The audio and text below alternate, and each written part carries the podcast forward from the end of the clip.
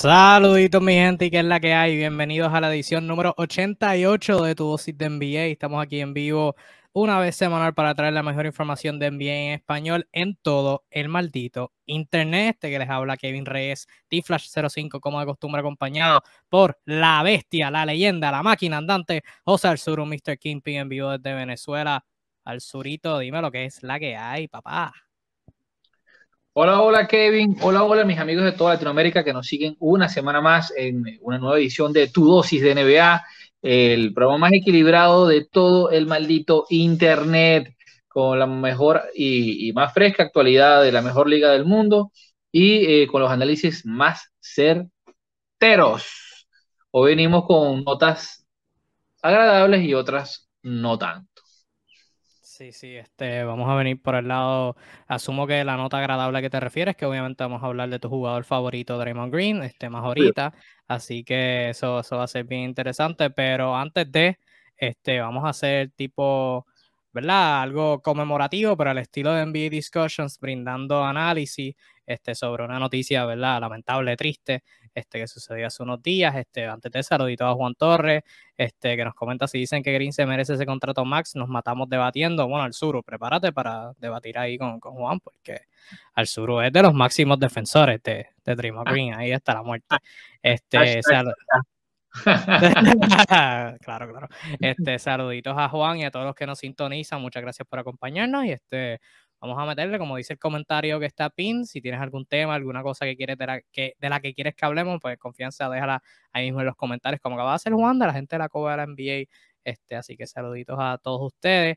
Este, pero, ¿verdad? Tenemos que comenzar con una nota, nota de duelo. Este, uno de los grandes, este, grandes jugadores, este, grandes literalmente por altura, pero grandes por, por el calibre de jugador que fue, este, y uno de los grandes seres humanos, este, de, todo este planeta se nos fue. Este, hace dos días, este pasado domingo, 31 de julio, la figura de Bill Russell. Bill Russell, este, uno de los mejores jugadores en toda la historia de los deportes en general. Este, en la NBA y en todos los deportes de Estados Unidos, de, toda de todo el planeta.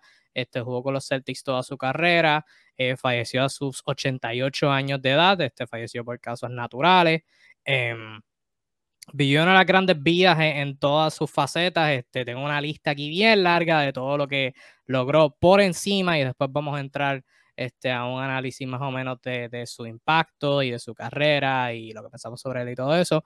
Este, pero obviamente Bill Russell, por lo más que se le reconoce, es por su éxito en todos los niveles que estuvo, a escuela superior, en colegial, en CWA, en Estados Unidos y en la NBA, eh, lo más que por lo más que se les reconoce, 11 campeonatos en 13 temporadas y podremos hablar que de lo seguro hablaremos ahorita sobre la falta de competencia, que si solamente habían 18 equipos, eran menos rondas, 11 campeonatos en 13 años es impresionante, aunque sea jugando contra un equipo nada más. Este, tuvo 5 MVP de temporada regular, que está empate con Michael Jordan por la segunda mayor cantidad all time, detrás de Karim Abdul-Jabbar que tiene 6 tiene, tuvo tres eh, equipos All-NBA First, tuvo tres apariciones en el All-NBA First Team, ocho en el All-NBA Second Team, fue un 12 veces All-Star, 12 de sus 13 temporadas fue un All-Star. Solamente fue, y esto es algo que también vamos a hablar, este, sobre su quizás falta de logros en defensa, a pesar de ser uno de los mejores defensores de la historia, solamente tiene una apariencia, una aparición en el All Defensive First Team esto fue en su última temporada en 1969 y esa temporada fue la primera donde tuvieron equipos quintetos todos defensivos, así que la única temporada que, los tuvieron, él estuvo en ese. Eh, otra estadística que encontré interesantes, uno de cuatro jugadores, él, este, Bob Cousy, George Mikan y Bob Pettit, en hacer los cuatro equipos de aniversario de NBA, estuvo en el, en el equipo all-time de los primeros 25 años de la NBA, el de los 35, el de los 50 y más recientemente el de los 75. Y otras estadísticas avanzadas, eh, no avanzadas, pero ¿verdad? otros récords que demuestran cuán dominante fue Bill Russell en su tiempo. En su primera temporada completa, que fue la del 57 y 58, se convirtió en el primer jugador en la historia en promediar más de 20 rebotes por juego en una temporada y promedió más de 20 rebotes en 10 de sus 13 temporadas en la NBA. Eh, fue el primero de cuatro jugadores en la historia del baloncesto en ganar un campeonato NCAA y un campeonato NBA en temporadas corridas, en temporadas back-to-back. En el 56 fue campeón en NCAA y en el 57, su primera temporada en la NBA, quedó campeón. Y también tiene la segunda mayor cantidad de rebotes en un juego en la historia de la NBA, tuvo 51, solamente 4 este, de ventaja tuvo Will Chamberlain que tiene 55, tuvo 55 en un juego. Tiene el récord de rebotes en 157. Está segundo all time, estoy hablando de Bill Russell, by the way. Está segundo all time en rebotes en la temporada regular con 21.620 y en promedio de rebotes con 22.5. En los playoffs, líder all time en rebotes totales con 4.104 y el líder en promedio con 24.9. Tiene el récord en una final de promedio de rebotes, promedio 29.5 rebotes en la final de 1959. Tuvo el récord en una final de promedio de rebotes por un novato, 22.9 en el 1957. También tiene el récord de mayor cantidad de rebotes en un juego de finales y lo hizo dos veces. Tuvo 40 rebotes en al menos dos juegos, en la final de 1960 y en la final de 1962. Y cuando hablamos de uno de los mejores ganadores en la historia de los deportes, eh, hablamos de Michael Jordan en Serie 6 en finales. Bill Russell tiene un récord de 11 y 0 en juegos decisivos. Tiene 10 y 0 en 10 Game 7 y en el único quinto juego que jugó, eh, ganó. Este, está primero all time en defensive win shares con 133.6. El segundo lugar es Tim Duncan, él tiene 106.3. Usted hará la, matemática ahí mucho a poquito. y entonces lo interesante con los tapones es que para su tiempo no se contaban los tapones. O sea, hablamos de los, de los All Defensive First Team, eso se empezaron a, registrar eh, para, para su última temporada. Además está decir que no habían galardones por, por este jugador defensivo del año para su tiempo y tampoco, ¿verdad? Se registraban tapones para ese tiempo. Mucha gente que veía el baloncesto para ese momento estima que promediaba como ocho tapones por juego. O sea, el tipo era uno de los mejores defensores en toda la historia. Lastimosamente, pues, ¿verdad? Nunca va a tener la, la estadística. Y hablando de, de, verdad las estadísticas, solamente tiene un MVP de, de, final, a pesar de haber ganado 11 campeonatos y como el All Defensive First Team lo hizo en su última temporada en 1969, porque fue la última temporada, la primera temporada, debo decir, en la que se dio un trofeo este, de MVP de final y destaca como ¿verdad? Espero que, que, se sepa ahora, el MVP de, una final tiene su nombre, es el Bill Russell MVP, Finals MVP Award, este, a su nombre, igual como ahora el de la final de conferencia tienen el de Larry Bird y Mike Johnson, pues, este, tiene este, el de Bill Russell, y si no fuera mucho, el tipo también fuera de la cancha, fuera del tabloncillo como tal, como jugador, este, y estoy yendo un poquito largo porque, ¿verdad? Los, los galardones que tiene Bill Russell este, son un montón. Fue player coach, fue jugador y dirigente a la misma vez en sus últimas tres temporadas y en dos de ellas, en sus últimas dos, quedó campeón, jugando y dirigiendo a la misma vez ambos un excelente nivel. Tuvo récord de 245 victorias, 162 derrotas, para un porcentaje de victorias de 66.1% en esas tres temporadas dirigiendo a los Celtics. También tuvo cuatro temporadas con los Seattle Supersonics, donde tuvo marca de 162 victorias por 166 derrotas.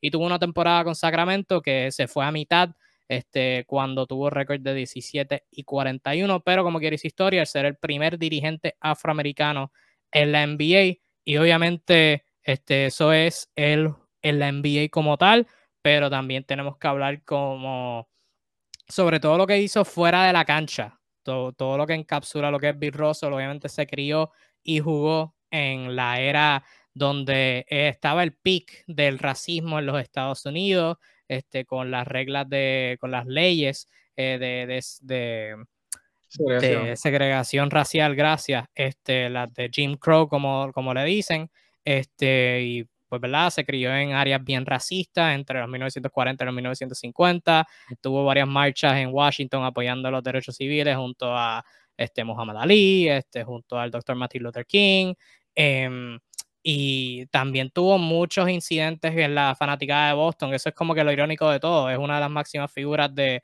del movimiento por los derechos civiles jugó en uno de los estados que muchos consideran el más racista, uno de los más racistas que es Boston. Él cuenta muchas experiencias donde fanáticos de Boston fueron racistas hacia él mientras él jugaba. Eh, tuvo experiencias donde entraron a su casa y, esparcieron excremento por sus paredes, unas cosas bien absurdas y, y asquerosas a tal punto que su número está retirado con los Celtics, se los retiraron en 1972, pero él tuvo una ceremonia cerrada, él no tuvo, quizás muchos no sepan, él no tuvo una ceremonia así como hacen en halftime, donde le retiran el número con toda la fanática de un juego, él tuvo una ceremonia bien cerrada, de hecho, él, él quizás, él hasta pensó que no quería que le retirara la camiseta, el número, este, por, por su experiencia así con, con la fanaticada de Boston y, y con los Celtics y, y el racismo con el que se crió. Todo eso para decir, Bill Russell es uno de los mejores jugadores de la historia, uno de los mejores seres humanos en la historia, eh, jugó y dirigió a la vez, que es algo que, nunca se ha visto y ganó este, ese nivel. 11 campeonatos en 13 temporadas, 8 campeonatos corridos en, entre ese periodo, eh, una carrera, una vida increíble la de Bill Russell. Eh, Arzuru, tu parte, ¿qué, qué, cuál sería tu, tu, reflexión sobre todo eso, las estadísticas, la, el legado que, deja Bill Russell? Mira, Bill Russell nos deja eh, claro muchas cosas del juego que aún, aún los fanáticos actuales no terminan de entender. Y la primera es que para ser el mejor no necesariamente tienes que ser el que mete más puntos. O sea, y creo que esa es la primera gran reflexión que nos deja Bill Russell para entender cómo funciona este deporte. O sea, Hablar de, Bill Russell es igual a hablar de impacto, impacto real en la cancha. Eh, un tipo bastante sacrificado, o sea, con una mentalidad de líder eh, y eh, de, teamwork, de, trabajo en equipo. solamente en una temporada, Bill Russell fue líder de anotación de su equipo y la diferencia fue por décimas con respecto al segundo, que fue Hondo, John Havlicek.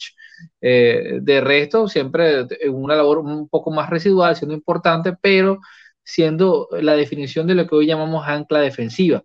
Eh, eso no quiere decir que estaba reñido el ataque. Bill Russell era un excelente pasador, un, excelente eh, runner en la cancha que podía correrla, entender el planteamiento ofensivo, este, hacer el trabajo en, la pintura, incomodar a los rivales. O sea, realmente un tipo súper completo, un atleta en toda la extensión de la palabra, eh, con 2 metros 8 distaba de ser el más grande o, el pío más grande más eh, a nivel de tamaño, pero lo suplía con muchísima inteligencia, eh, posicionamiento táctico. Y sobre posicionamiento táctico, creo que es muy relevante entender cómo era Bill Russell como, como cerebro, ¿no? e indiscutiblemente se le menciona como el líder y máxima figura de unos Boston Celtics que alcanzaron 11 campeonatos, muchos de ellos seguidos, de la mano de un, del mítico entrenador Red Auerbach, el cual eh, tomó bajo sus alas desde el principio a, Bill Russell, pese a las circunstancias raciales que ya tú has mencionado, y lo complejo que era para el año 56, decir que vas a tomar en el draft a un jugador de esas características, esto, eh, y en, en, la capital del estado de Massachusetts, con todo lo que estaba pasando, una decisión brutal. Sin embargo, el tiempo demostró que Auerbach eh, estaba en lo cierto y eh, Bill se convirtió en una extensión del entrenador en la cancha durante todo este periodo. Al punto tal que llegado el momento de, de, ceder la batuta, eh, le, le, encomendó la labor a, a, mismo Bill Russell siendo entrenador jugador, algo dificilísimo por no de, más decirlo, mientras Red Auerbach pasó a, a ser gerente. En Boston hay una tradición de esto, ¿cierto? Brad Stevens, de pasar de técnico a GM. Este, eh, e, esto es muy bonito.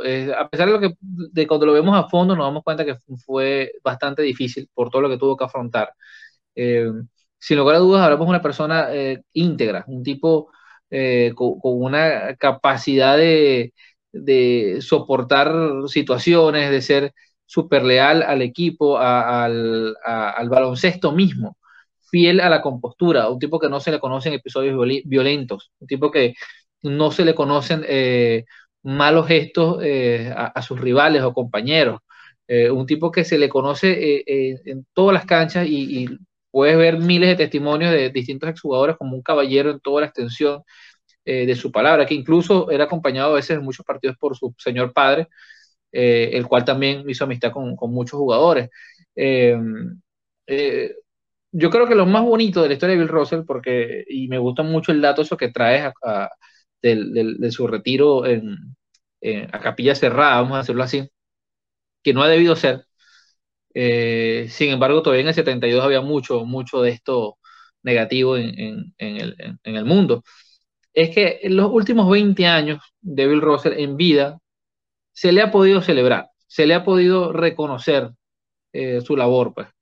No solo como jugador, que, creo que los datos están allí. O sea, no, cualquier persona con dos dedos de frente que sepa leer se va a dar cuenta que eh, son números absurdos.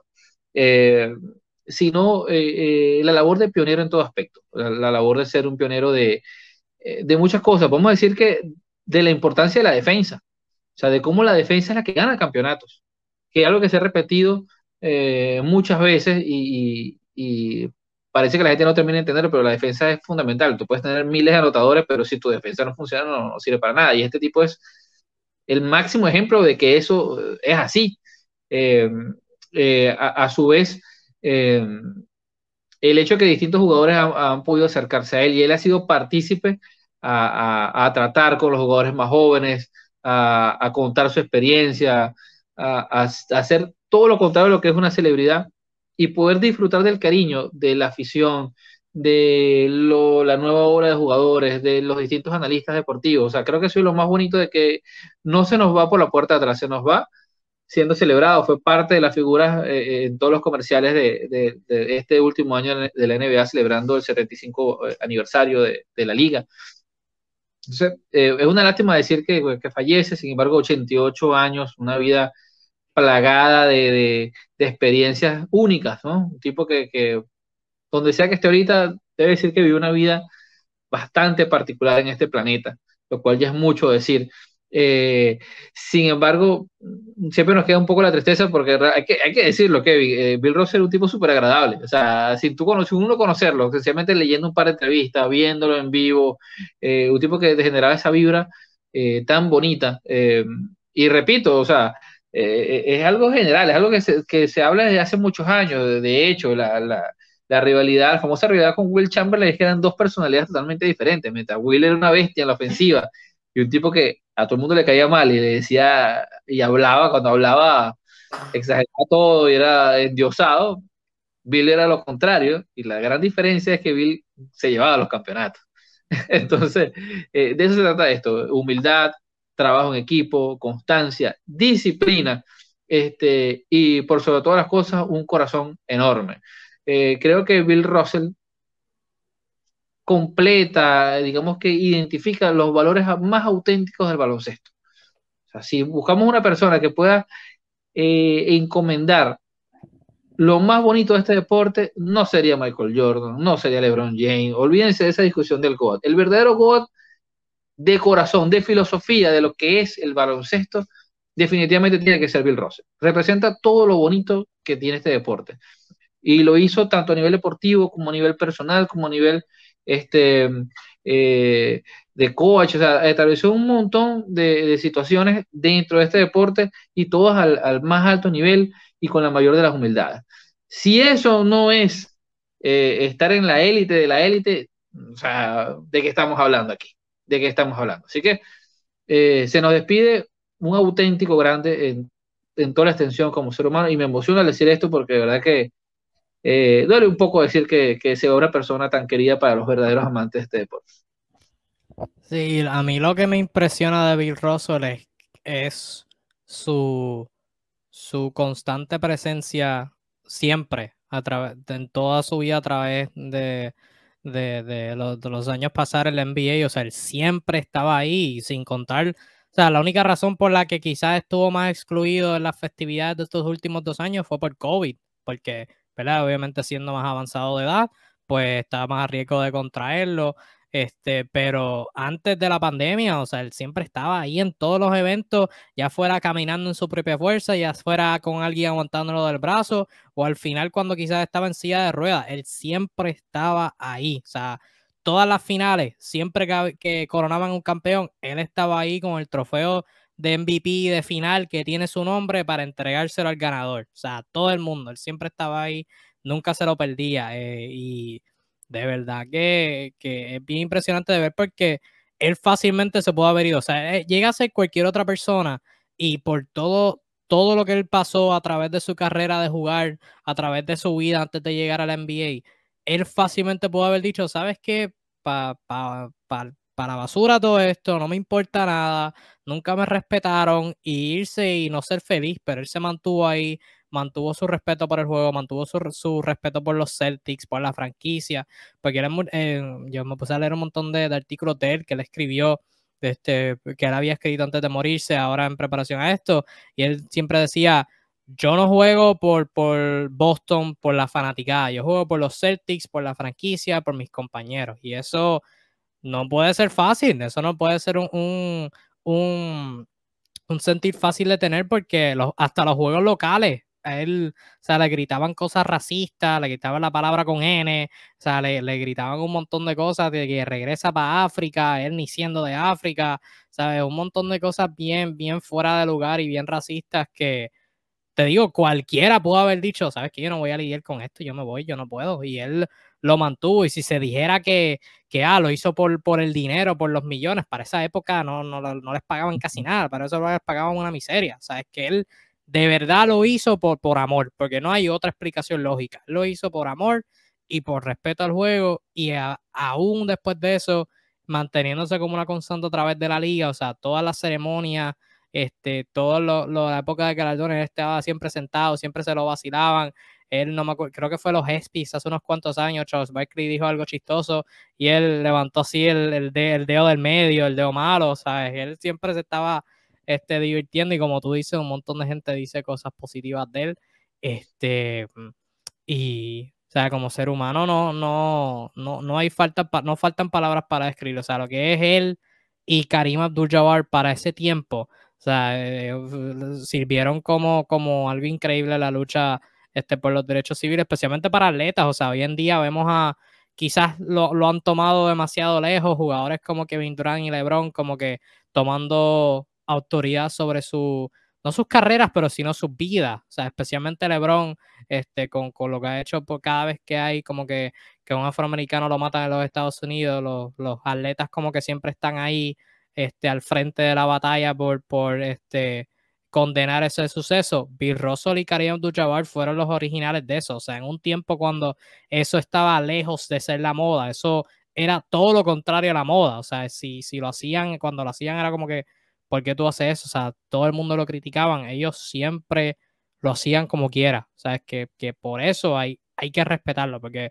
digamos, no tenían, no tenían incentivo para hacerlo, porque no, no había un apoyo de redes sociales, ni de millones de dólares, ni de apoyo moral, ni nada, eso lo hicieron porque ellos lo veían como lo correcto, y en caso particular de Bill Russell, pues, coño, no, hay, hay que admirarlo de verdad. Incluso, Kevin, voy más allá, eh, eh y hizo todo eso y todo ese labor de pionero y no teniendo el apoyo del todo de su misma comunidad. Hay que decir también eso, porque a veces se nos escapa, eh, porque digamos que la manera de ser era una manera de, no voy a decir tímida, pero hay que tener el contexto. O sea, él fue bastante manifiesto con los derechos civiles, pero nunca desde un punto de vista violento, agresivo, siempre una retórica eh, de concordia, de paz y para quizás un grupo más extremo, este, eh, esto era una muestra de debilidad en unas situaciones, más por lo que tiene que pasar en, en, el área de Massachusetts. Entonces, a veces ciertos grupos, ¿no? Eh, quizás buscando una salida más, más inmediata, lo acusaban de ser un tío Tom, que es un término eh, para la comunidad afroamericana, de decir, bueno, que eres colaboracionista con los blancos. Este, bueno, sí, te molesta, pero compartes con ellos, igual estás ahí en, con los Celtics, te calas el rollo, entonces a veces hay, que ponerse en los zapatos ¿no? de, estas personas que vivieron esto, porque uno creería que cuentan que son dos facciones y no, y es más complejo que eso. O sea, tuvo que haber llegado a algunos puntos de crisis donde tú crees que no tienes el apoyo ni de un lado ni del otro. Y aún así tienes que vestirte la camiseta, ponerte los sneakers y salir a, a, patear eh, traseros en un partido. Entonces, eh, el nivel de presión social y, deportiva que vivieron jugadores como Bill Russell y, y, todos, ¿no? Sin embargo, eh, quizás en el caso de Bill Russell es más fuerte porque tenía la estatura de ser estrella y de estar en el equipo campeón constantemente. Por ende, tenía más foco sobre sí. Eh, los pocos partidos que se grababan en esa época, muchos eran de Boston, por obvias razones. Entonces, eh, estaba en el ojo del huracán. Así que tuvo que haber visto cosas más complicadas que de las que tuvieron que recibir otros. Así que nada, eh, hay que tratar de comprender las cosas en, su justa medida. Afortunadamente estamos en una época más amable. Eh, para los que piensan que, que todo tiempo pasado fue mejor, no amigos, todo tiempo pasado no fue mejor. Créanme que esta época es mucho, con todo lo malo que hoy en día hay, cosas eh, que han mejorado y esta es una de ellas. Quiero hacer un, un, un, apartado, ¿no? Porque también vamos a hablar un poquito de esto, que esa, esa amor muchos que nos ven dicen, bueno, sí, hablan muy bien de él, pero claro, tiene 7 mil trillones de rebotes porque era una era más fácil. Eso es mentira. Eso es mentira. Ningún era más fácil. Eso no existe. Eso era más fácil, era más difícil. Eso no existe. Que tenían menos equipos. Yo les voy a contar algo simple que se llama dilución del talento. Cuando tú expandes un roster de equipos, no necesariamente haces mejor la competición. La diluyes porque tienes la misma cantidad eh, tienes más jugadores para otra competición, por ende, se vuelve más débil. Caso ejemplo que todos los equipos de expansiones de roster en cualquier liga profesional por, lo general pasan cinco años penando en los últimos puestos. Típico. Entonces, el hecho que haya ocho equipos y luego 12 y luego 16, eh, no significa que sean inferiores, al contrario, eh, en ocho equipos, pero tú siendo pivot, que era la posición más importante en el baloncesto, como se jugaba en esa época, significa que te enfrentabas hoy con Bob Pettit, al día siguiente con Nate Thurmond, y si tenías suerte, quizás tendrías dos días de descanso antes de ver a Will Chamberlain. O sea, e, estamos hablando por el contrario. No voy a hablar de baloncesto en general, pero por lo menos en la posición de pivot, a mi juicio no ha habido época más difícil que esa has tenido que lidiar directamente con los mejores o los más rudos de su generación, uno a uno, día sí y día también. O sea, Bill Russell no tuvo rivales directos sencillos, no tuvo ni uno. Todos los rivales que tuvo, que confrontó en su época, son tipos eh, Hall of Fame. Y no es por falta de talento, al contrario. Eh, este, cuando la liga se ha expandido, repito, no es que sobre el talento, tiene momentos más bien de debilidad porque el, equipo que tú expandes en un roster es el más débil siempre de la cadena. Así que hay que entender esto con, todo el respeto, con, bastante criterio, eh, porque creo que injustamente se le ha achacado como que si sus logros son menores, porque fueron en esa época, y es, esto es una falta de respeto, es una aberración a la lógica. Yo invito a las personas que piensan así, a que se tomen un momento a, leer un poco de la historia en sí misma, de, de las competiciones y cómo funcionan eh, esto creo que en algún momento será la justicia eh, que, ha debido tener, ¿no? Este, porque sin lugar a dudas, tipos como Chamberlain, tipos como eh, Jerry West, tipos como Bill Russell, tipos como Bob Cousy, aparte de ser pioneros, eran unos atletas brutales para su época y, y en general, pero eran tipos bastante sobresalientes, con habilidades eh, legítimas y que merecen todo el respeto de cada una de las estadísticas que lograron acumular. No las hacen menos ni más que, que las de otras personas. Sí, y también para añadirle a eso, si fuera fácil, todo el mundo lo hubiera hecho. O sea, si, fue, si fuera fácil coger los 40 rebotes por juego, tendrías como cuatro centros cogiendo 40 rebotes por juego. Pero, pero solamente Bill lo hacía. O sea, es que es gente que no sabe y es también contestando a Medardo Rodríguez, al oído Medardo que nos comentó, este, básicamente que las que personas están aprovechando este momento, este, en vez de para hablar y recordar las buenas obras de David Russell, este, todavía lo siguen comparando y es que no saben, es que no están educadas y no, mm, este, y, y no para usar el nombre de David Russell como que para coger pauta, pero por eso es que nosotros somos diferentes porque este, ¿verdad? Quizás muchas personas no están educadas sobre este periodo. Hay un montón de personas más de lo que debería haber que dicen que, este, ¿cómo se dice? Comparan o dicen, eh, como tú dices, o sea, menosprecian desde la época del 80, antes del 80, como que menosprecian los logros de todo el mundo. y en vez de como que educarse en, de esa era. Sea, jugadores que tú mencionaste, el mismo Karim Abdul-Jabbar, un montón de gente este, podría mirar como, como, que sus logros y decir que como que para esa época, la época de los 70, quizá la competencia era más débil, este, y podremos debatir eso sobre, sobre eso otro momento, pero la realidad es como que lo, lo que dice Medaldo, o sea, hay que tomar este momento para recordar a la persona. Tomamos un par de semanas y después quizás este, retomamos nuestra este, conversación diario, diaria de, de, Michael Jordan versus LeBron. Ojalá que no, pero este, ¿verdad? Son personas que no están educadas en el tema. Este, y pues, como, como dijo el sur, o sea, lean. Hay un montón, ahí el internet es bien extenso. Este, si sabes inglés, hay un montón de fuentes que puedes leer para tomar información sobre esto y un montón de podcasts que puedes escuchar. O sea, recursos no faltan. Recursos no, no faltan. Es cuestión de, de querer hacerlo, pero por ahí hubo, para los que quieren ver algo más reciente, una contestación bastante dura en días pasados de, Jerry West ante unos comentarios que tienen que ver con esto de J.J. Reddick, que, dio a entender. Él lo hizo, lo quiso hacer sin sonar irrespetuoso, pero terminó sonando respetuoso.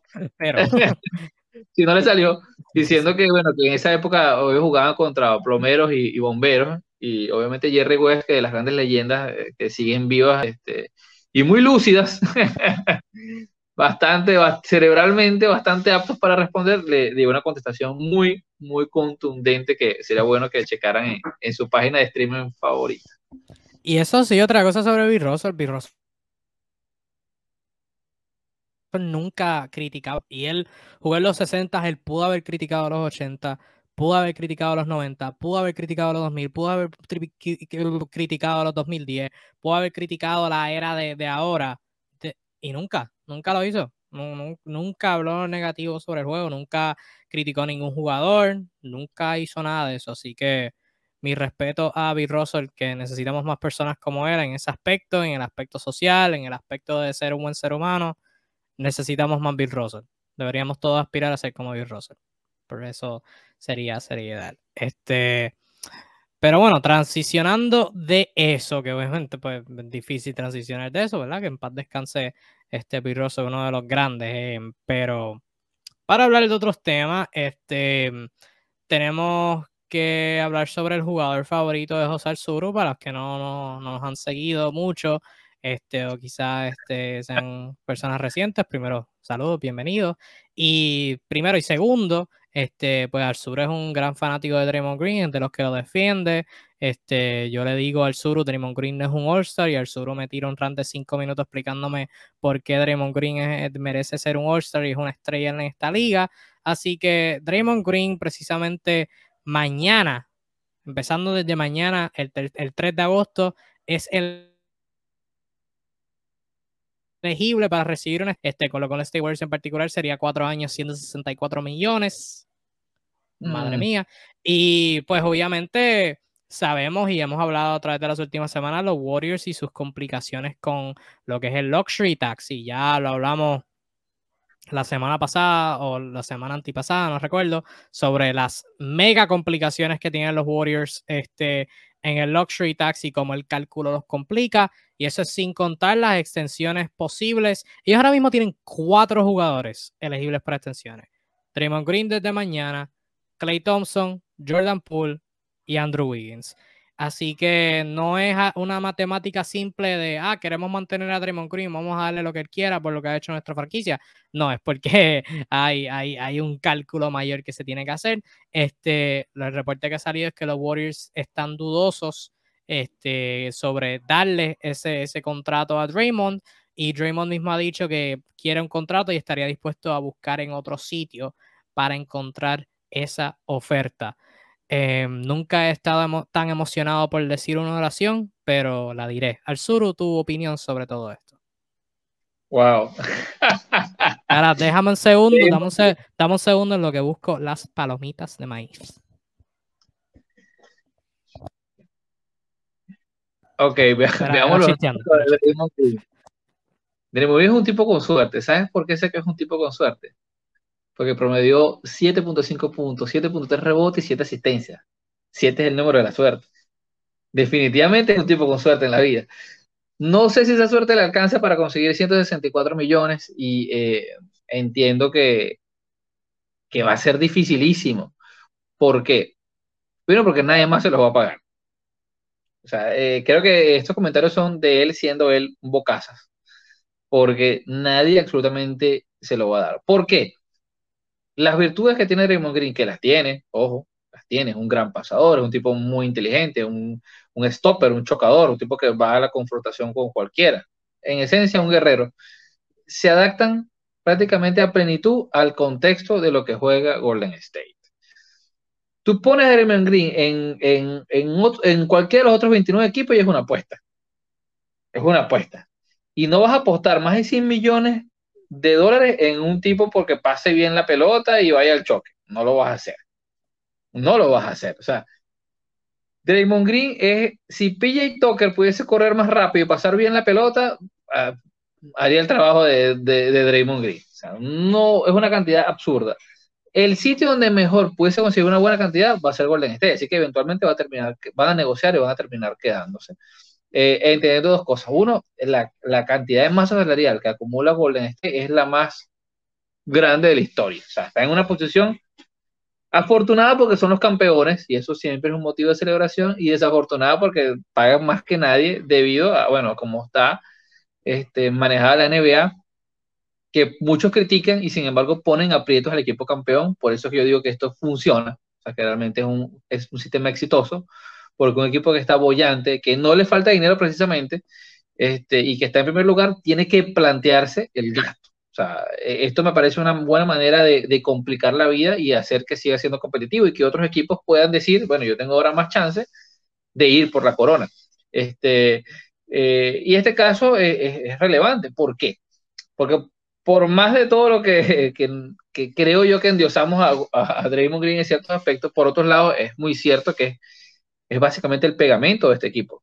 Es, un tipo que une las piezas, que sabe correr el sistema a la perfección, eh, es el mejor pasador de bola que tiene el equipo. O sea, el mejor pasador de pelota que tiene Golden State se llama Draymond Green. Y que por ende se debe decir que es muy importante para lo que hace el equipo. Así que perderlo no es una opción que quieres, pese a que tiene 32 años, quieres conservarlo. La pregunta es, ¿a qué precio? O sea, eh, tú pagarle esa cantidad a Draymond Green es netamente por agradecimiento. O sea, no porque lo valgan, no porque, no por otras razones, no por razones deportivas, es un tema de, de agradecimiento. O sea, bueno, sí, te lo mereces por todo este tiempo que aguantaste con nosotros, bueno, para que te retires habría que ver hasta qué punto esta política de, agradecimiento y nostalgia le pueda ser útil a Golden State para no convertirse luego en un perdedor durante los próximos cinco años, pero pagando impuestos de lujo. ese es el gran riesgo que se corre aquí. ¿Por qué? Porque ya el núcleo de Golden State, todos sus jugadores pasaron los 30 años. Todos. El núcleo es esa esos tres jóvenes que llegaron irrumpiendo con el small ball, que eran Steph Curry, Clay Thompson y Draymond Green, mm, ya no son jóvenes. Este, entonces, claro está que hay que revalidar sus contratos porque vienen de ser campeones, campeones. Ahora viene esta parte del problema. Bueno, sí, ganamos el campeonato, pero podemos seguir siendo campeonatos. O sea, no hablamos de desarmar el equipo, pero ¿cuánto estamos dispuestos a rascarnos el bolsillo para mantenerlos? Eh, hay que decir que esta temporada que pasó, Draymond mejoró eh, su tiro, no en cantidad, sino en efectividad. Eh, tomó casi los mismos tiros, pero sus porcentajes fueron muchísimo mejores que la temporada pasada. Y muchísimo más que la antepasada, que logró hacer un 38% de field goal, que es una cosa detestable. Este año pasó el 40%, eh, siguió estando en deuda con el triple, una herramienta que él prácticamente erradicó de su arsenal. Por el contrario, sigue siendo muy efectivo eh, en el tema de las asistencias, de la cantidad de pérdidas que maneja. Eh, siempre ha un poco el tema de las faltas, y, pero bueno, eso no creo que sea ya, ya un tema temperamental y, no creo que ya nadie se asuste por eso. El punto es que de aquí en adelante en los que nos queda un jugador veterano que va a ser importante, que va a tener sus momentos de, de ayudar sobre todo al, al, al, entusiasmo, a lo que juega el equipo, pero yo a todas, todas creo que siendo incómodo como lo es, no es una sabia decisión darle un contrato por el máximo a Draymond Green. O sea, porque por un lado debes pensar en el futuro del equipo. O sea, lastimosamente, ojo. Y esto, crucifíqueme si quieren. O sea, pero así me gusta, si yo soy fanático de Draymond Green, no le doy la plata. No le doy la plata, porque este equipo, o sea, ¿cuánto va, va, a dar gol de este 700 millones entonces dentro, dentro de una temporada más, más o menos. O sea, eh, más o menos la cifra que daría si aceptan a él. Este, y no se hace mejor equipo. Eso es lo que quiero que entiendan. No corre el riesgo de hacerse peor equipo. O sea, eh, decir que vas a pagar, vas a, vas a encadenarte a una responsabilidad de 160 millones de dólares para ser posiblemente peor o igual en el mejor de los casos, gerencialmente hablando, no es una buena decisión. Varias cosas. Este, primero, estoy de acuerdo con la premisa general que, estableciste, con la que esto sería una cantidad de, de no fue la expresión exacta que dijiste, pero sería eso, para darle la gracia. Este, además está decir que si te tienes Draymond Green y puedes conseguir este salario en donde sea que sea, pues tú vas y lo consigues y punto. Eso no, no es la cuestión aquí, la cuestión es desde la perspectiva de, de, de Golden State. Para mí lo curioso es y para contexto. 464 por 4 es 41 millones de dólares anuales. Que en el contexto de esta temporada que viene ahora, el 2022-2023, cobraría lo mismo, exactamente lo mismo, que Rudy Gobert, como el jugador número 13 de mayor salario para esta temporada, y cobraría solamente menos que Russell Westbrook, LeBron, Zach Lavin, Trey Young, Luca, Damian Lillard, Kawhi, Paul George, Giannis, Kevin Durant, Bradley Beal y Stephen Curry. Y cobraría más este, si este contrato es efectivo esta temporada, usando esta temporada que viene de ejemplo. Cobraría más que Clay Thompson, Anthony Davis, Tobias Harris, quien más, Chris Middleton, Jimmy Butler, James Harden, pero James Harden por, por elección, eh, Pascal Siakam, DeAndre Ayton, Bama de Bayo, Donovan Mitchell, Jason Tatum, Carl Anthony Towns, Brandon Ingram, Devin Booker, etcétera, etcétera, etcétera. Ah, y Jokic y Embiid también por el ladito, por si no fuera demasiado. Este, pero Jokic ya, ya le va a pasar solo. Este, yo lo interesante de esto, lo interesante para mí de esto, porque obviamente, como dice en inglés, en un vacuum, o sea, eh, la decisión por sí sola, por sí sola, extender a Draymond Green cuatro años, 164 millones, pues obviamente no. 41 millones al, año, no. Yo no pasaría de 20. Yo no pasaría de 20 al año y quizás no y quizás si, si nos metemos a, los heavy no pasaría de 30. Si, por, de 30 es lo que absolutamente no me pasaría. El asunto es que, como todo en la vida, no se trata en isolation, hay que tomar en cuestión otros factores. Y para mí lo interesante de esta negociación, de esta decisión de Golden State de si extender a Draymond o no, de si darle su dinero o no, es cuánto influye la opinión de Stephen Curry. Porque además está decir que Draymond Green es este tipo de jugador y yo lo llamo una estrella porque, o sea, no es una estrella en el sentido de que, o sea, no es superestrella en el cuestión de que, de que va a elevar un equipo a más. O sea, que si tú pones a Draymond Green en un equipo, tú puedes decir, ese equipo va a mejorar tantas victorias o va a empeorar tantas victorias. Yo creo que Draymond Green es el tipo de estrella que si tú tienes las piezas adecuadas alrededor de él, va a subir el potencial de ese equipo. O sea que si ese equipo estamos, qué sé yo, un, un Miami. Un Miami ahora mismo es como un, quizás un contendor en el este, pero si estás hablando de favorito, hablas más de Filadelfia, Boston, Milwaukee. Si tú pones un, un Pops así, un Draymond Green sin dar nada, al lado de Obama, al lado de Jimmy Butler, pues Miami subiría escalones. Este, ese, ese tipo de jugadores Draymond Green, pero obviamente si tienes un equipo donde no tiene las piezas adecuadas, pues obviamente no, no va a sobresalir como él quiere. Y la realidad del caso es que Draymond Green, pues como tú has dicho, ayuda a Golden State y ayuda un montón a Stephen Curry. O sea, la dinámica que Stephen Curry y Draymond Green se han desarrollado a través de los años en términos de, hasta cierto punto, leerse la mente. O sea, Draymond y Curry tienen unas conexiones de, de pases, de cortinas, donde uno sabe dónde el otro va a estar corriendo, Draymond sabe dónde Curry va a estar, dónde Clay va a estar, Este, Curry sabe dónde moverse para recibir una cortina. O sea, ellos se comunican telepáticamente. Ellos se leen la mente hasta este punto. Han jugado juntos desde el 2014, que fue el año que Draymond fue rateado, 2014, 2015, por ahí, no, 2012, 2012, 2012. Este, o sea, ellos se comunican telepáticamente, ellos tienen esa habilidad. Y para mí lo curioso, o sea, ambas cosas son ciertas. Stephen Curry no necesita a Draymond Green para brillar, porque Stephen Curry puede crear un, su propio tiro. Stephen Curry puede recibir cortina de cualquier, otro, cualquier otra persona. Stephen Curry no necesita a Draymond para brillar. Pero Draymond le hace la vida más fácil a Stephen Curry, ¿no? Ambas cosas son ciertas. Y para mí lo curioso de esto, y me gustaría saber tú pensar esto, es cuánto Stephen Curry influye en esta decisión, porque si Golden State está pensando, no te vamos a dar este dinero, Draymond Green dice, ok, hipotéticamente, puedo conseguir un salario parecido en otro equipo, y Stephen Curry entra a, la oficina de Bob Myers y dice, espérate, espérate, espérate, espérate, espérate, tú vas a dejar que ese tipo se vaya. Ese tipo me, me hace la vida tan fácil tú vas a dejar que él se vaya por nada y dónde yo voy a recibir mis cortinas y el, y el pase, el playmaking, se va a ir. ¿Cuánto tú crees que la opinión de Curry debe influir en, esa decisión?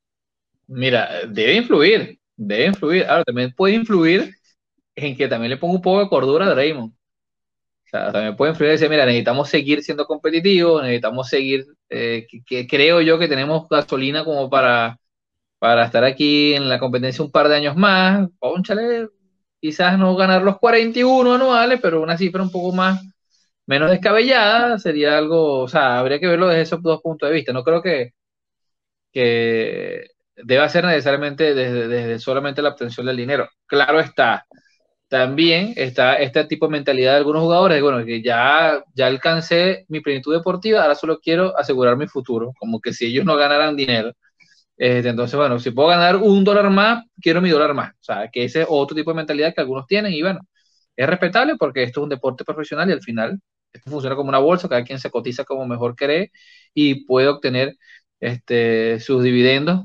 So, por lo menos, vamos a ponerlo así, este, hay varias situaciones, eh, vamos a decir similares, pero por lo menos actualmente lo que se rumora que no, no hay ah, eh, entre Colin Sexton y, los Caps, porque Colin Sexton pide más de 20 millones al año, pese a venir de una lesión gravísima y no tener claro dónde está el supuesto en el equipo. Entonces, el equipo tiene que decidir si se lanza o no se lanza ese, bochinche. Es algo similar, pero aún más complicado el, caso de, de Draymond Green, porque estamos hablando de, de que esta franquicia está sobre, sobre, sobre giradísima. O sea, si no fuese el caso, se lo dieran si estuviesen por encima ligeramente del Luxury Tax, estoy seguro que por agradecimiento, por lo que sea, le dan su máximo. Pero están en una posición donde le han, dado, máximo a todo el mundo. ¿Por qué? Porque, y es lo que explicamos hace dos lives, gran parte, es decir, estos, estos jugadores de Golden State son de su mismo draft, se los drafteó Golden State. Se tienen esta posibilidad que no tienen todos de poder extenderlo por un monto mucho mayor al que cualquiera le puede ofrecer. Y ahí viene esto, Kevin, que ahora te lo voy a plantear yo a ti. Ok, se dice muy fácil este, bueno, me voy a otro equipo que me puede dar algo parecido, porque nunca va a ser igual, nunca, ningún equipo puede ofrecer lo mismo que Golden State. Pero bueno, este equipo me da algo similar a lo que yo creo que me merezco. O sea, honestamente, con todo el respeto de Draymond Green, a su estatura de ser cuatro veces All-Star, eh, N cantidad de veces All Defensive, de Defensive Player of the Year y todo lo demás. ¿Cuántos equipos realmente? Uno por disposición, porque recuerden que uno de los problemas que tenemos actualmente en la liga es que pocos equipos tienen margen salarial para ir duro a la agencia libre. O sea, hay equipos que sencillamente están complicados por todo esto que hemos hablado. ¿Cuántos equipos están dispuestos a gastar 30 millones anuales en Draymond Green a sus 33 años? O sea, que realmente digan, bueno, dale, pues, yo quiero, yo, creo que gastándome 30 millones en Draymond Green voy a hacer mejor equipo y lo vale la pena. O sea, really. Habiendo otros jugadores en mercado. Lo de los 30 millones no sé, pero que lo que lo que Ram yo creo que sí. Yo creo que no, pero un hecho también lógico, es lo mismo. Pero ¿cuánto realmente estarían dispuestos a pagar el máximo que puedes ofrecerle si no eres su equipo nativo? si yo digo que me voy porque no me dan la que yo merezco, si yo me digo que me voy me voy porque me den 20 millones en otro lado. Para eso me quedo recibiendo 25 en Golden State. Por orgullo. Mm. Habría un par. habrían par. Y digo habrían par sin contar los Lakers, que obviamente Rich Paul es su agente y Draymond Green ha tenido un amor bien curioso por LeBron en los últimos años, luego de, darle un puño en las pelotas en la final del 2016, así que este, bien curioso eso, pero yo creo que habrían, habrían par, habrían par, habrían par. Este, saluditos a Irving Ortiz que nos dejó varios comentarios por aquí, Ángel Rivera, este, que nos comentó muy de acuerdo con King, deberían pensar en cómo seguir siendo competitivo ofreciéndole menos dinero y tratar de retener a jugadores como Wiggins y Paul. Te pregunto yo a ti, Golden State tiene cuatro jugadores ahora mismo elegibles por extensión, como yo mencioné ahorita. Poole, Wiggins, Thompson, Green. Si tú eres Bob Myers y solamente asumiendo que ¿verdad? Wiggins va a querer 16, 17 millones anuales, Jordan Poole va a querer sus 85 millones, algo similar a lo que se debería estar ganando Tyler Hero. Clay no sé cuánto va a querer Clay luego de venir de ACL y no jugar tan bien la pasada temporada y Draymond Green, ya lo hablamos de él. Si tú eres Bob Myers y solamente puedes retener a tres de esos cuatro, ¿a quién dejarías ir?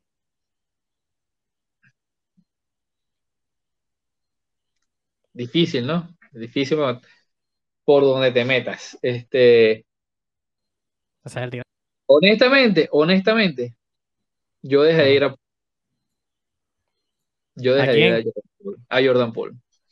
Honestamente me duele, ¿no? O sea, no, no quisiera dejar a ninguno. A, Clay no, ah, lo puede dejar ir. A Clay no lo puede dejar ir por un tema de honor, de los splash de lo que tú quieras. No lo van a hacer. O sea, Clay realmente tiene un, un arraigo muy fuerte en, en, en, la competición. Juega todavía bien off the ball. Este, pero si, la si la temática es honor, ¿por qué no dejarías ir a Clay pero tendrías dudas sobre Draymond? ¿No sería lo mismo? No, pero estoy seguro que pueden conseguir una renovación también a, buscar una renovación más amable con Clay Thompson. No estoy hablando de máximo, estoy hablando de renovación, ojo. No me planteaste máximo, me planteaste renovación. No, no, renovar, pero no por el máximo. Este, en, el, caso de Jordan Poole, ¿por qué? Porque Jordan Poole, para explotar como estrella, o sea, sí, que tiene el potencial, este, de alguna manera necesita que Steve, Steph Curry no sea la estrella sea, de lo contrario, él va a estar siempre supeditado en un segundo plano, va muy bien como sexto hombre, como jugador que, que, apoya cuando no está, pero Steph Curry le queda, o sea, realmente le queda eh, por su misma condición de tirador natural. Eh, si la salud lo respeta, si no le pasa nada, que eh, Dios lo guarde y lo cuide, yo creo que tiene por lo menos tres temporadas legítimas a un altísimo nivel. So, yo creo que a nivel de agentes pudiese ser una curiosidad para la gente que rodea a Jordan Poole de venderlo como una posible estrella para una franquicia donde pueda tener plenitud de, sus facultades, este, de ejecutar sus facultades y sus talentos. Eh, cosa que no va a poder tener inmediatamente en Golden State eh, debido bueno, a ciertas similitudes posicionales y, de uso. Pues. Mano, yo realmente yo, yo lo pensaría con Wiggins. Yo creo que pueden conseguir producción similar en otros sitios que con Wiggins, dependiendo de lo que pida, porque Wiggins obviamente viene del Max. Yo creo que yo, yo estaría entre, entre Wiggins y Poole, pero es que Poole representa el futuro. Es que después de ese, de ese trío, ¿quién sería el futuro arma? Mira, no, no vamos a hacer más con este. Eso es lo que que en, lo que tú planteas también es muy válido, porque te voy a decir cuál es la clave de esa decisión. La clave es ver cómo viene Kuminga. Si Kuminga es lo que ha dado vistazos, o sea, y puede ser un starter lógico, van a dejar ir a Wiggins. Ahora, si no consigues nada ahí, si al final se te cae un poco eso, a lo mejor te lo, lo conserva, porque en este momento Wiggins ha renovado su valor como jugador two-way, jugador también importante, no necesita tanto la pelota, eh, no, es viejo, un jugador todavía que se puede decir que es joven, eh, que le quedan por lo menos cinco años en teoría en, un buen nivel. Así que bueno, es una, ambas decisiones son factibles si se quiere. Sí, definitivo. Es una situación bien complicada la que, la que tiene Golden State, este, pero eso va a ser bien interesante. Para cerrar, dos cositas bien rapiditas. Este, otro jugador que, que más seguro hablaremos sobre su situación más reciente, pero este, alguien que se convierte también elegible para una extensión esta semana, este jueves 4 de agosto, es nada más y nada menos que LeBron James. ¿Qué tú crees? ¿Piensa, firma la extensión inmediata? este, va a usarlo para su ventaja, firma un, un uno más uno típico. ¿Cómo tú crees que eso, que eso se va a desarrollar? Uy, yo creo que lo va a usar para su ventaja. hasta el final, hasta el último día, no sabremos. Sí, yo, yo creo, yo creo que LeBron no va a romper con la tradición y va a firmar un, uno más uno. Uno más uno hasta que, hasta que sea el draft de Bronny. No, no, creo que, que, la vamos a ver con otro uniforme también el otro año. Sí, sí, sí. ¿no? Este, Muchachos, esta es la ventaja de tener realmente mucho dinero, o sea, de, tener, de ser asquerosamente rico. Que realmente este tema de los contratos es como que, si me van a pagar 40 millones, págame 30, chicos. Págame 30, que nadie me depositó 50 ayer. Tengo, tengo para los vueltos. Así que este, eh, el tema de LeBron, bueno, va a ser la competitividad, seguir estando en el tapete, sus logros personales, que es obvio que va a ser importante para él ya en este punto que está en su carrera. Así que nos va a tener en ascua, va a haber un, no, no obviamente, no con el peso eh, de, de, la decisión, ¿no? El caso de Miami, porque ya creo que todos en la liga empezamos a entender que LeBron James está en un caso agradable, porque sigue siendo un tipo súper impactante, pero ya no es, ya se ve más humano, ya se ve que por lo menos las lesiones lo afectan. Ya, ya ahí tú ves, bueno, no es intocable, es un tipo que sufre como los demás. Este, así que, que, no creo que sea así como esa expectativa de que, oh, LeBron James, ¿quién lo va a tener? Pero sí va a tener su nivel de expectativa alto y va a darnos bastante espectáculo, que es lo que quiere esta liga. Sí, no, y a este punto LeBron con su edad que tiene, o sea, un equipo lo va a buscar y eso es, vamos a buscar competir ese año sí o sí. Y no hay muchos equipos posicionados para hacer eso. Y lo otro es que si tú eres los Lakers, tú vas a querer tener seguro que, que LeBron va a estar en tu franquicia, porque obviamente hay conversaciones sobre traspasar ese pick del 2027, el 2026. Y si no vas a tener a LeBron, tú retienes todo tu futuro y vas por una reconstrucción heavy con, en el mejor de los casos, Anthony Davis para el futuro, pero este va a ser bien interesante eso. Ese, y rapidito para cerrar un poquito, eh, me puse a mirar la lista de los salarios. Jugadores activos que más han ganado dinero a través de su carrera. El top 10. Dímelo, sur. Que más han ganado a lo largo de su carrera. Sí, rapidito. Esto debe ser fácil. Esto debe ser. Lebron es uno, Lebron es uno. Lebron, LeBron está número uno, para ser exacto. Se ha ganado 387 millones a través de su carrera, nada más. Kevin Durant es otro. Kevin Durant está número 3 en la lista. Se ha ganado 306 millones. ¿Número qué? ¿3? Número 3. Número 3, ajá. Eh, deberíamos decir que... Un, trivia así rapidito. Westbrook, Westbrook está. Para que, consigas una, para que consigas una victoria, Westbrook está número 4, 288. Chris Paul está número 2 en la lista, 330 millones. Uh, eh, ya creo que ya deberíamos decir, ya debería estar James Harden en una lista, sí debería. James Harden está quinto, 268 millones. ¿Tienes el top 5? Tengo el top 5. De aquí para acá, debería haber gente más humana para ver. Este... Y son ah. activos, así que hay jugadores que han jugado muchos años. Eh, debe estar, debe estar, debe estar, debe estar, debe estar, debe estar. No, seguro que esta sería tu primera victoria en trivias aquí en, tu No me pongo presión, no me pongo presión que voy bien, voy bien. sí, exacto. Compórtate, que. activos, activos, activos. no sé si estará todavía perfecto. Ya va. ¿Qué más han ganado? Eh, uh, 10, el top 10. Sacaste los primeros 5. LeBron 1, CP3 2, Durant 3, Westbrook 4, Harden 5. Paul George está número 14. 217 millones. Se te fue una vida. Se me fue una vida, entonces. Te quedan dos vidas para los efectos, para cerrar. Seguro está algún idiota como. Seguro está todo Harry antes que otro que yo piense. Te faltan, te faltan 6, 7, 8, 9 y 10. Eh, Veteranos de esta profesión, jugadores buenos. Debería estar, debería estar, debería estar Carmelo Anthony, por Dios. Carmelo Anthony está número 6 en la lista. 266, 72, 262 millones. Debe estar Carmelo. Llevas el top 6. Llevas el top 6. Muy bien, el suro. Jugando la trivia. Top 10 jugadores que, activos que más han ganado a través de su carrera. LeBron 1, Chris Paul 2, Kevin Durant 3, Westbrook 4, Harden 5, Carmelo 6. Llevas el top 6 en orden. Falta 7, 8 y 9. Jugadores activos. Ah, para, para, para, ver, este. Anthony Davis, ya quedaste en el 2012, un número 1. Anthony Davis está número 23 en la lista, 188 millones. Te queda una vida del sur. Mal, mal. jugadores viejitos. Perdí como siempre. Este. En veteranos que ganaron mucho dinero en su momento y no se me ocurre más nadie. Eh. Todos los jugadores que te faltan fueron All Stars. lógico.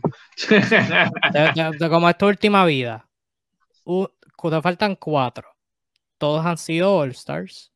Uno lo hemos mencionado aquí hoy en el programa. Dos que quedan son agentes libres. Dos que quedan son agentes libres. Sí. Ok, Dwight Howard. Dwight Howard está número 9. Futuro campeón de la WWE, Dwight Howard. Está número 9 en la lista. 245 millones a través de su carrera. El otro es Clay Thompson. El otro no es Clay Thompson. Clay Thompson está. ¿Dónde está Clay? Ah, yo no había dicho Curry, cierto. No lo había dicho, estoy viendo que ya lo había mencionado. Muy mal. ¿Dónde está Clay en esta lista? Clay está 25. Bueno, los que te faltaron ya para ir termina, para, para terminar esta edición, mencionaste a Dwight, te faltó Stephen Curry, lo mencionaste ya sin vías, número 8, 254 millones. Número 7, Blake Griffin, 255 millones. Y número 10, Al Horford, 239 millones. Seguido por Kevin Love en 235 millones, así que un ejercicio bien interesante. Por top 10 de le ha ido bien en la vida. No me lo creí, no me lo creí cuando lo vi. No me lo creí. Igual que un solo All-Star, creo. ¿No? Ah, bueno, yo creo que sí. Y fue sustituto. 2016, creo, en Atlanta. Fue, fue sustituto, All-Star.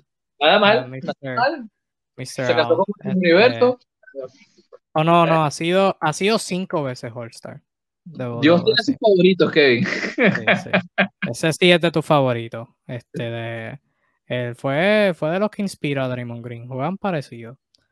Bueno, este, pero, pero nada, hasta aquí terminamos. Muchas gracias a todos por sintonizar. Edición número 88 de Tu Dosis de NBA. Y ahora vamos, ahora vamos a llevar la cuenta como tal. Este, fui un bien irresponsable en eso, no llevar la cuenta, pero desde hoy comenzamos una nueva faceta, número 88. Ya mismo nos acercamos al número 100. Llevamos esto, estos shows desde octubre del 2020. Esto nacido en la pandemia, del aburrimiento durante la temporada muerta este, de la temporada del 2020-21 y seguimos consistentes todas las semanas. Yo creo que a través de dos años solamente ha habido como dos semanas que no hemos hecho programa. Fuera de eso, ya sea martes, miércoles, jueves o freaking sábado a la medianoche, tu programa todas las semanas trayéndole la mejor información de en español en todo el maldito internet. Así que síganos aquí en Big Discussion en Facebook, también en Instagram, sigan nuestros análisis, nuestros shows, nuestros programas todos NBA y nuestros lives de sorpresa y pendientes que mientras se acerca la temporada regular vamos a traerles mejores cositas por ahí. Así que pendientes a eso, muchas gracias por sintonizar, que tengan todos un lindo resto de su día y cuídense mucho mi gente. Nos vemos. Chao. Bye.